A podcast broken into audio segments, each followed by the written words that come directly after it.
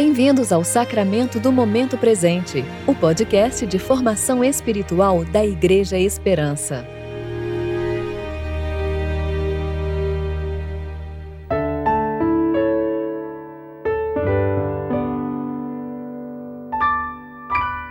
Hoje é terça-feira, 12 de outubro de 2021, tempo de reflexão do vigésimo domingo após o Pentecostes. Que o teu amor nos cerque, Senhor, pois só em ti temos esperança. Salmo 33, versículo 22. Eu sou Dani Braga e vou ler com vocês a reflexão de Regis Fontes referente a Apocalipse, capítulo 8, versículos 1 a 5.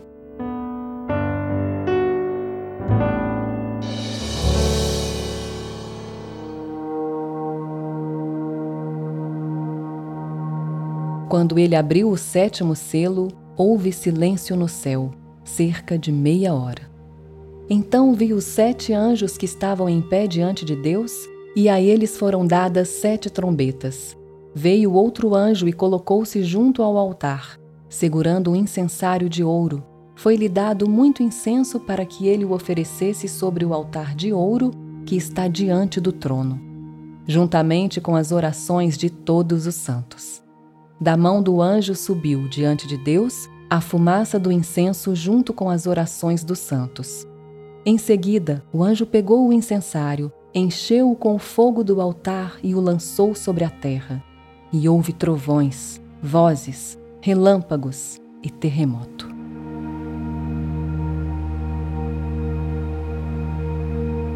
Durante o período da Reforma, uma das principais objeções à doutrina da justificação pela fé foi a de que ela incentivaria uma conduta ímpia por parte dos cristãos, uma vez que sua salvação não seria mais resultado de suas boas obras. Embora isso seja uma compreensão incorreta da doutrina, ela se baseia em um fato real. O ser humano se comporta diferente frente à certeza da impunidade. Creio que ninguém discordará de que muitas vezes a crença de que não pagaremos pelos nossos maus atos nos leva a cometê-los. Creio também que poucos discordarão ser essa a causa pela qual tantos poderosos da humanidade vivam impiamente. Em todos os cantos do planeta, há opressão e injustiça por mão daqueles que deveriam proteger os mais fracos, num ciclo vicioso que parece eterno. Mas nessa passagem, a mensagem é certa. Um dia as trombetas soarão anunciando o juízo de Deus. Nesse dia, um enfático basta divino será dado a todo abuso, infidelidade e maldade. Os perseguidores que viveram sob a certeza da impunidade não terão para onde fugir.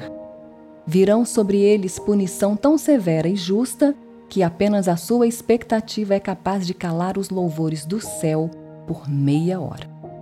O anjo vai lançar na terra o fogo do altar, atiçado pelo incenso misturado com as orações do povo de Deus. Sim, as orações do povo de Deus por justiça chegam diante de Deus como aroma de incenso e inflamam o fogo do juízo sobre os perversos. A cena toda que lemos nos mostra que o juízo sobre o mal ocorrerá também como resposta às nossas orações. As orações dos crentes perseguidos, dos oprimidos pelos poderosos, a oração das almas afligidas pela impiedade, elas serão respondidas.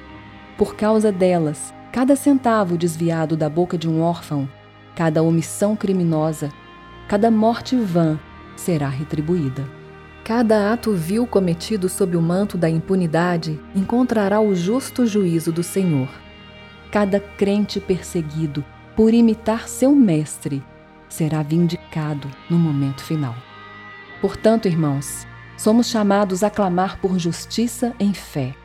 Não há contradição entre amar nossos inimigos e orar pelo justo juízo de Deus sobre os perversos. Podemos confiar que Deus quer o arrependimento do ímpio enquanto há tempo e que ele será justo no seu julgar.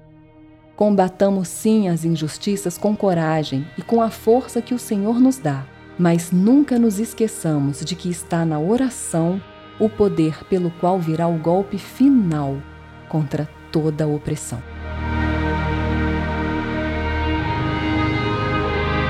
Oremos.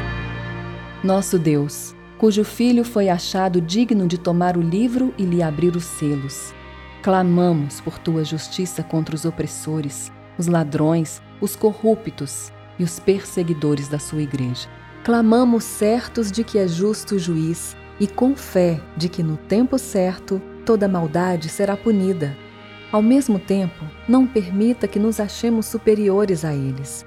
Nós, cuja própria iniquidade levou Jesus à cruz, em nome de quem oramos. Amém.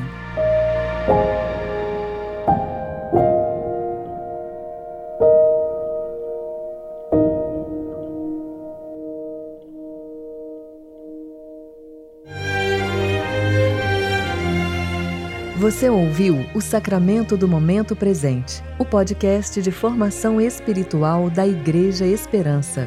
Que a palavra de Deus habite ricamente em seu coração e preencha sua vida com sabedoria.